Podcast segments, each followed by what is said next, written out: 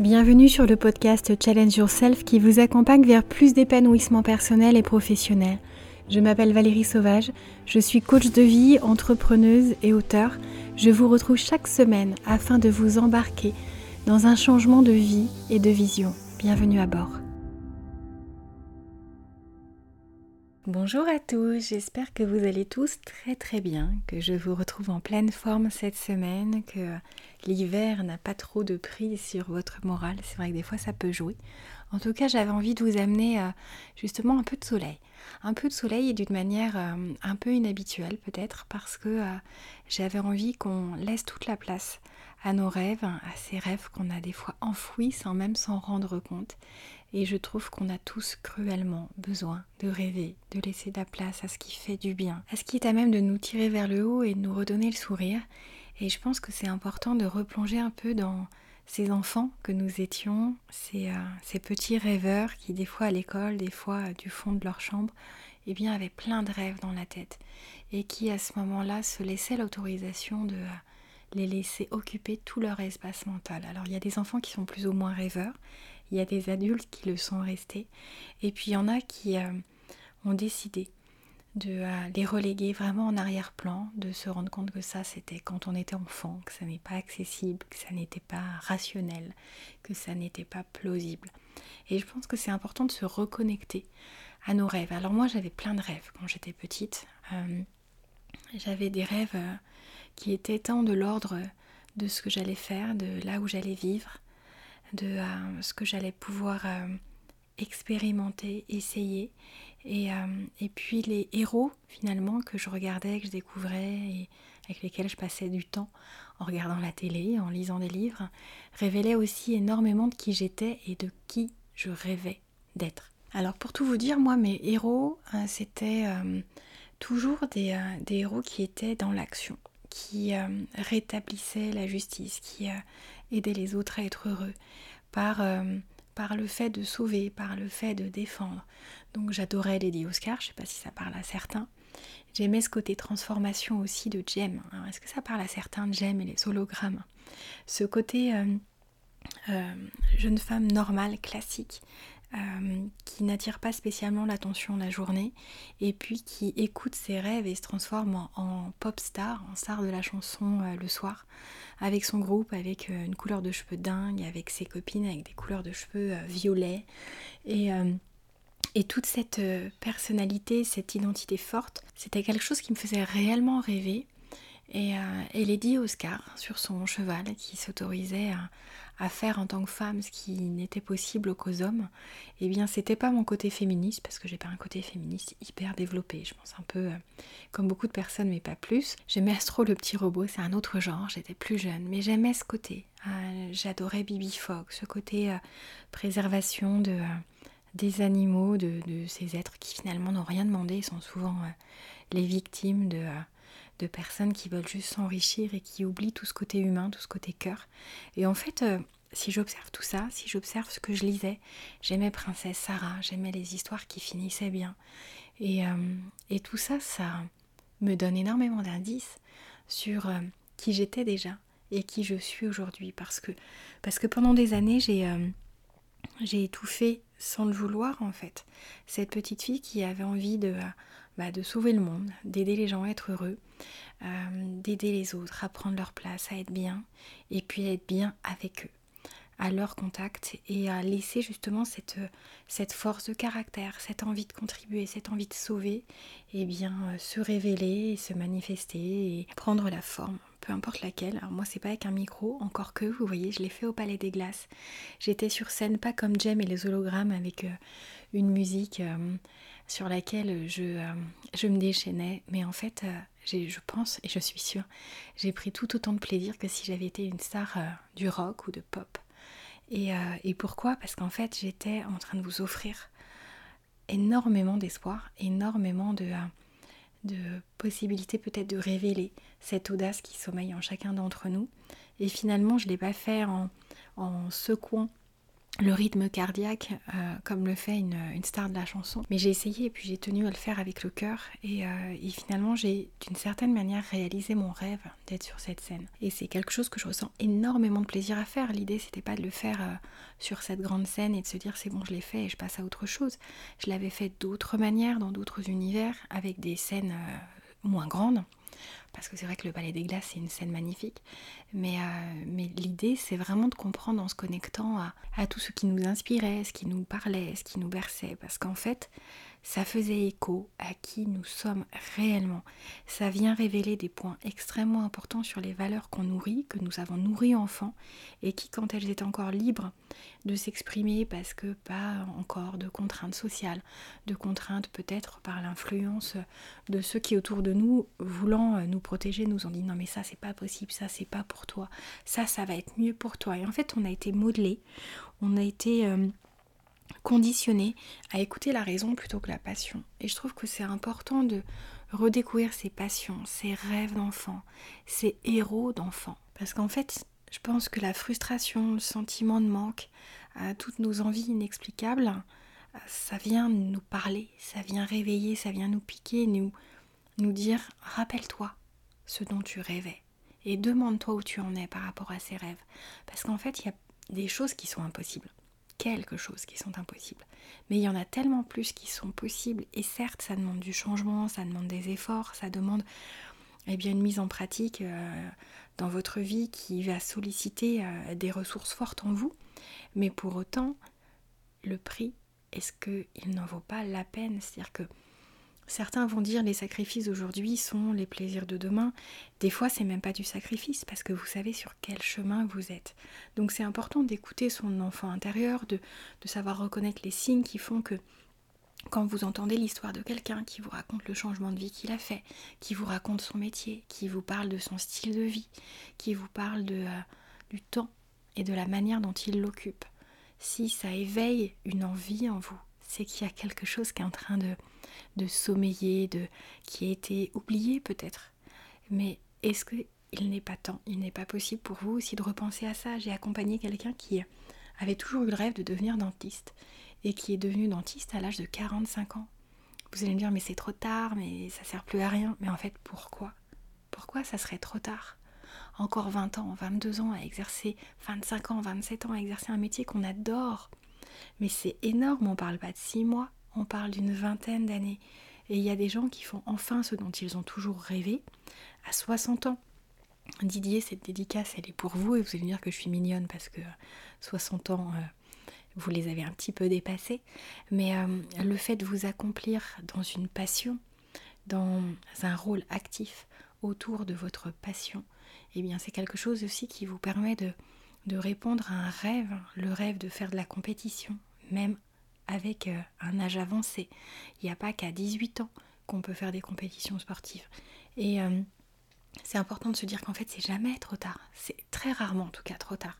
J'ai toujours un exemple quand je vous dis ça, c'est l'astronaute, effectivement. Si à 60 ans, vous rêvez de devenir astronaute, à moins qu'Elon Musk euh, vous trouve une solution fantastique dont il a le secret, c'est quelque chose qui, effectivement, semble assez inaccessible. Mais il y a tellement d'autres choses qui euh, peuvent être écoutés, qui peuvent être suivis. Il y a des gens qui basculent d'une vie hyper rationnelle, hyper rangée, à quelque chose de l'ordre de leur cadre, euh, des déménagements possibles, des euh, changements de carrière possibles.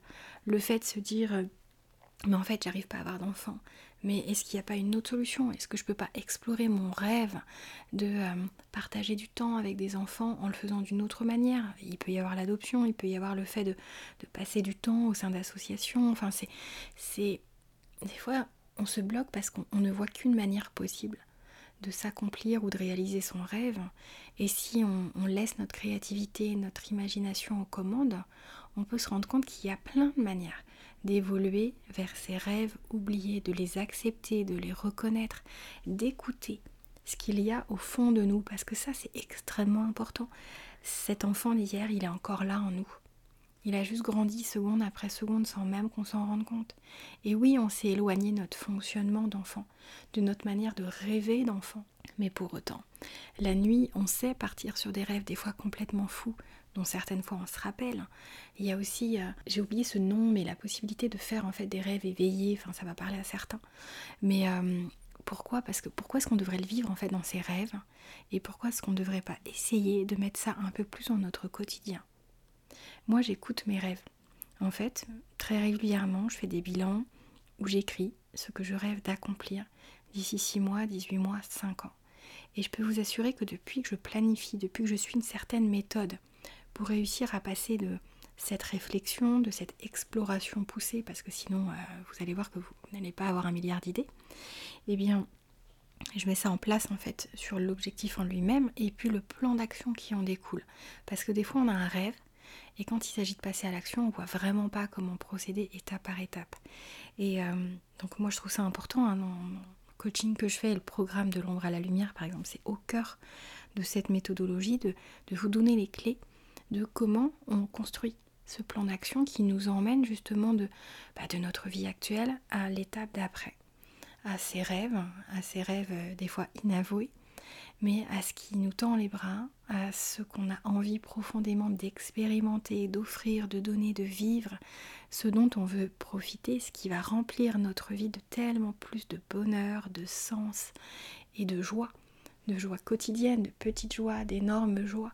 Et souvent, on a des blocages, des blocages qui nous éloignent de nos rêves, des blocages qui se sont euh, insinués dans notre esprit, dans notre vie, parfois depuis très longtemps euh, et, notamment du fait de nos peurs, parce que nos peurs, elles sont tellement commandes parfois de notre existence qu'on ne s'en rend même pas compte. On a tous des peurs, on a tous des croyances limitantes, c'est pas pour autant qu'on a une personne fragile, faible ou vulnérable, même les plus forts ont des peurs. Moi j'ai des peurs, je dis pas que je suis parmi les plus fortes, mais j'ai quand même fait un vrai travail pour, avancer et vraiment euh, renforcer euh, ma manière d'être, de faire, de, réagir et pour autant il y a des choses qui me font peur, je vous en ai déjà parlé. Par contre, j'ai des stratégies que je mets en place pour éviter que ça ne vienne empoisonner ma vie. Donc ce qui va être important, c'est que vous, vous réfléchissiez à, ce qui peut vous faire peur, et notamment quand on parle de s'accomplir, d'écouter ses rêves, de se reconnecter à eux et puis de les, leur permettre en fait de devenir réalité.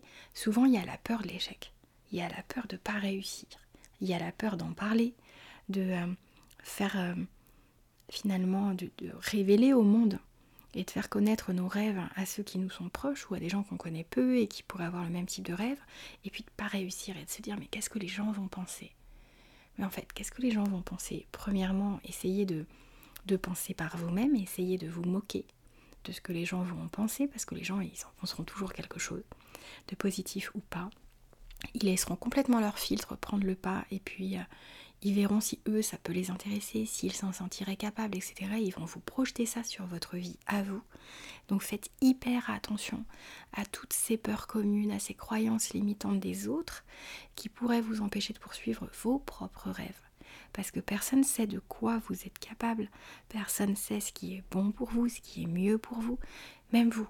C'est hyper compliqué, donc il faut aller explorer, il faut essayer, il faut y goûter pour vous faire votre propre avis. Vous savez, en fait, des échecs, on en a tous connu, des petits, des gros, des, euh, des honteux, des qui font rire. Et ce qui compte, c'est pas l'échec en soi, c'est qu'une étape. C'est qu'une étape dans votre vie, dans votre parcours, dans ce que vous expérimentez, dans ce qui vous fait avancer. C'est euh, c'est vraiment une zone d'apprentissage juste incroyable, l'échec, la manière de, de rebondir face à un échec, c'est aussi une manière de muscler votre résilience, votre confiance en vous, votre, votre logique et votre capacité à vous adapter, à créer des solutions. Donc c'est extrêmement important de se frotter à l'échec. Il y a aussi euh, dans les peurs les plus communes quand euh, on s'est éloigné de ses rêves, quand on a l'impression qu'on ne va pas pouvoir leur refaire de la place, c'est la peur de ne pas être à la hauteur. La peur de ne pas disposer des compétences, des savoirs, du savoir-être. C'est la peur d'avoir à, travailler tout ça et malgré tout de ne pas y arriver. Mais je peux vous assurer qu'en fait, il y a beaucoup, beaucoup, beaucoup de choses qu'on peut travailler et qui peuvent passer à un niveau suffisamment expert, suffisamment haut pour nous permettre de réaliser nos rêves. L'idée c'est pas d'être le meilleur. La place du meilleur, c'est pas la place la plus enviable. On est menacé sans arrêt, on est quand je dis on, je me mets pas à la place, je parle de on de manière générale. Mais euh, En fait, être à la première place, c'est faire attention de ne pas la perdre alors que la place du, challenger, elle est tellement plus intéressante parce qu'il y a l'envie, il y a la quête justement d'atteindre ça. Et puis deuxième, c'est déjà très bien, et dixième aussi. Mais ce qui compte, c'est de se dire, en fait, ce qui est important, c'est de se sentir à la hauteur soi-même, de savoir ce qu'on vaut, d'apporter un maximum de valeur dans sa vie, dans la vie des autres. C'est de pouvoir finalement se donner les bonnes clés pour ouvrir les bonnes portes. Et là, que vous ayez la plus belle des clés, mais sur une porte moche qui vous ouvre à une existence qui vous plaît pas, ça ne sert à rien. Donc il vaut mieux vous mettre en difficulté quelque temps, sortir de votre zone de confort, et puis voir de quoi vous êtes capable pour aller euh, vous rapprocher de vos rêves, pour aller construire, bâtir pierre après pierre une vie qui vous ressemble, qui fait sens, qui vous fait envie, qui vous fait vibrer. Et toutes les excuses en fait que vous pouvez vous raconter. S'il vous plaît, ne leur laissez plus de place. Trouvez-moi des contre-exemples à chaque fois que vous me trouvez une excuse. Essayez de trouver dans votre vie un contre-exemple qui montre que vous êtes capable de faire ça parce que vous l'avez déjà été, parce que vous avez déjà mobilisé certaines ressources, pas forcément les mêmes, mais vous êtes capable de faire quelque chose dont vous ne vous sentiez pas capable avant. Et s'il y a d'autres personnes qui arrivent, vous êtes capable aussi de le faire. Donc plutôt que de les envier, regardez ce qu'ils ont fait, ce qu'ils ont mis en place, demandez-leur si vous avez moyen d'être en contact. Mais soyez sur de l'action, de l'action inspirée, plutôt que euh, sur l'envie, sur la peur, sur le fait de vous arrêter à des croyances qu'il est important de faire bouger. Ce qui est important aussi, c'est de comprendre que euh, quand on s'éloigne de ses rêves, c'est des fois parce qu'on a trop écouté la société. Parce qu'on se dit qu'en fait, on n'a pas le droit de penser à notre propre bonheur avec tout ce qui se passe. Parce que la passion à côté de la sécurité, bah, c'est quelque chose qui n'est pas valorisé, c'est quelque chose qui peut être critiqué, c'est la sécurité, c'est comme s'il fallait qu'on essaye de vivre le plus longtemps possible dans un maximum de sécurité. Ce qui est important, c'est d'avoir un socle de sécurité réelle, sécurité affective, sécurité financière, mais qu'on sache prendre des risques, qu'on sache sauter dans le vide, attaché, mais sauter dans le vide quand même. C'est qu'on aille explorer nos passions, c'est qu'on se laisse le droit d'avoir des passions, de les aimer pendant un certain temps, et puis à un moment d'en changer, et de passer à autre chose. La, vie, elle est faite pour être complètement euh, déguster, explorer, pousser euh, à son paroxysme si c'est vraiment ça que vous avez envie de faire. Parce que si vous restez dans une vie euh, moite, timide, très clean, très propre, très les gens vont pas trop juger parce que mais ça en fait, est-ce que c'est vraiment ça dont vous avez envie? Est-ce que vous ne pensez pas que avez des choses à explorer, des choses qui vous auraient fait rêver Moi je vois ma ma grand-mère qui est décédée il y a un moment déjà avait le rêve d'ouvrir un pressing. Alors, chacun ses rêves, mais elle, c'était, euh, c'était son rêve. Elle aimait les choses clean, elle aimait les choses propres, elle aimait les choses nettes, hyper carrées. Et en fait, elle avait envie d'avoir son commerce, c'est un commerce de pressing.